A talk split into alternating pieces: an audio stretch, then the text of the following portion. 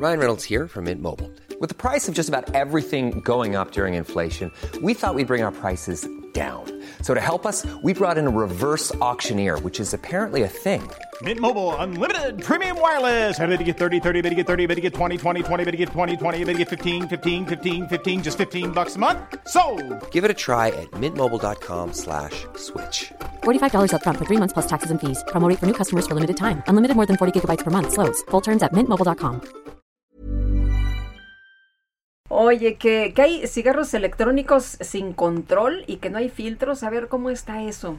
Bueno, pues según una nota que publica hoy el periódico El Heraldo, las firmas de cigarros electrónicos están ofreciendo sus productos a través de redes sociales donde no hay filtros para que lleguen a menores de edad. En Rappi, por ejemplo, se oferta un kit que incluye un vaporizador y un cartucho de líquido vaporizable por 99 pesos cuando su costo en tiendas es de 599, tiene un descuento de 83% sobre su precio original. Rappi es una de las plataformas por las que se promocionan estos productos. Te los llevan a tu casa sin supervisión de si lo está comprando un adulto. Las tabacaleras que venden estos productos aumentan sus campañas de publicidad en redes sociales. Es lo que señala Yaira Ochoa, directora de comunicación de Salud Justa MX.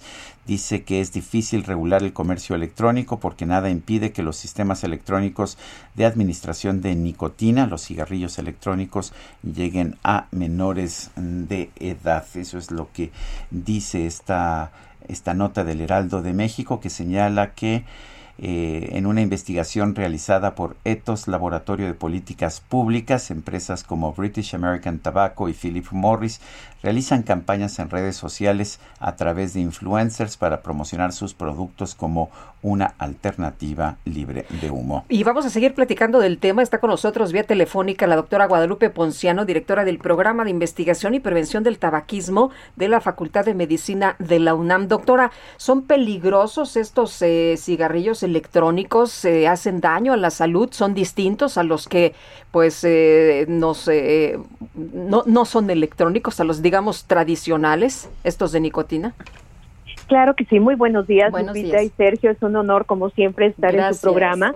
Y bueno, pues sí, en efecto, eh, desafortunadamente tenemos cada vez más evidencia de que este tipo de nuevos productos de tabaco pues eh, son dañinos. Y son dañinos porque, por ejemplo, los cigarrillos electrónicos, el líquido, el cual se coloca para que se vaporice con el calor de la pila, tiene una gran cantidad de sustancias químicas, por ejemplo, puede tener glicerina, puede tener alcohol, puede tener propilenglicol, eh, puede tener etilenglicol y sobre todo lo que se ha visto es que los colorantes y los saborizantes que se están utilizando pueden llegar a ser muy peligrosos, especialmente, por ejemplo, el sabor cereza, que es un rojo muy particular es, un, es una sustancia que cuando se vaporiza puede llegar a producir sustancias que producen cáncer.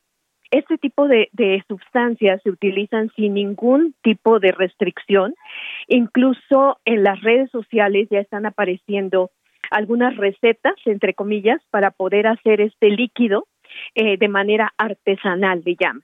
Y entonces tú le puedes colocar al líquido lo que quieras con el peligro que tiene que ese- esas sustancias con las que estás haciendo ese líquido van a llegar directamente a tu organismo a través del aparato respiratorio, lo cual es muy grave porque pues tú sabes que eh, sustancias como la glicerina, por ejemplo, es una sustancia que eh, puede formar pequeñas gotitas, muy pequeñas gotitas, emulsiones, que quedan atrapadas literalmente en las vías muy finas del aparato respiratorio. Y esto puede llegar a provocar problemas tan graves como una neumonía, una neumonía muy particular que es una neumonía grasa eh, que se describió eh, por sus siglas en inglés como EVALI. Este tipo de neumonía puede ser muy grave y puede llevar al, sujeto a la muerte. El- en 2019 y principios de 2020, el CDC de Atlanta empezó a publicar una serie de advertencias en donde ah, anotaba que personas menores de 35 años estaban llegando a los hospitales en Estados Unidos con estas estos síntomas muy graves de una neumonía que era una neumonía muy particular y que se empezó a estudiar y se definió como EVALI. Este Bali eh, cobró más de 60 vidas y se empezó a investigar qué es lo que pasaba. El antecedente que tenían estas personas que llegaban al hospital era haber utilizado cigarrillos electrónicos precisamente y varios de ellos en el líquido del cigarrillo electrónico se les había ocurrido la idea de poner también aceite de cannabis. Imagínate, aceite, aceite de cannabis, que bueno, evidentemente causó este, este brote de neumonías y este brote de muertes.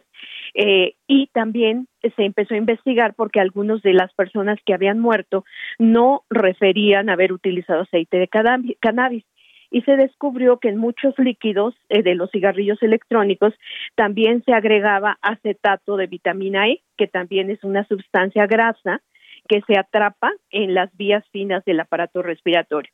Entonces, imagínate, esto es muy grave porque eh, pues tú le puedes poner prácticamente cualquier cosa, o sea, aceite de cannabis, este, metanfetamina, todo lo que sea líquido, las drogas líquidas se ha visto que eh, se utilizan, se pueden colocar en el aceite de cannabis y es una forma muy, en el perdón, en el líquido y esta es una forma muy rápida de que lleguen a través del aparato respiratorio que tiene una gran superficie eh, una red de capilares impresionante, entonces rápidamente llegan hasta el cerebro.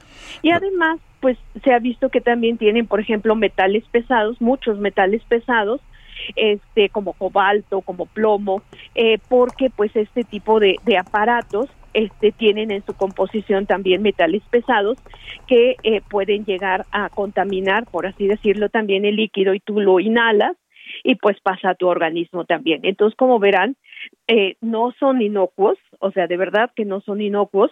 Y bueno, pues eh, muchas personas compran la idea de que son diferentes, o sea, son menos dañinos que el cigarrillo tradicional, el cigarrillo de tabaco. Sin embargo, no es así. Se ha visto que se muchas evidencias de que no lo son. Pues qué bueno que nos eh, alerta, doctora, y le agradecemos como siempre que tome nuestra llamada.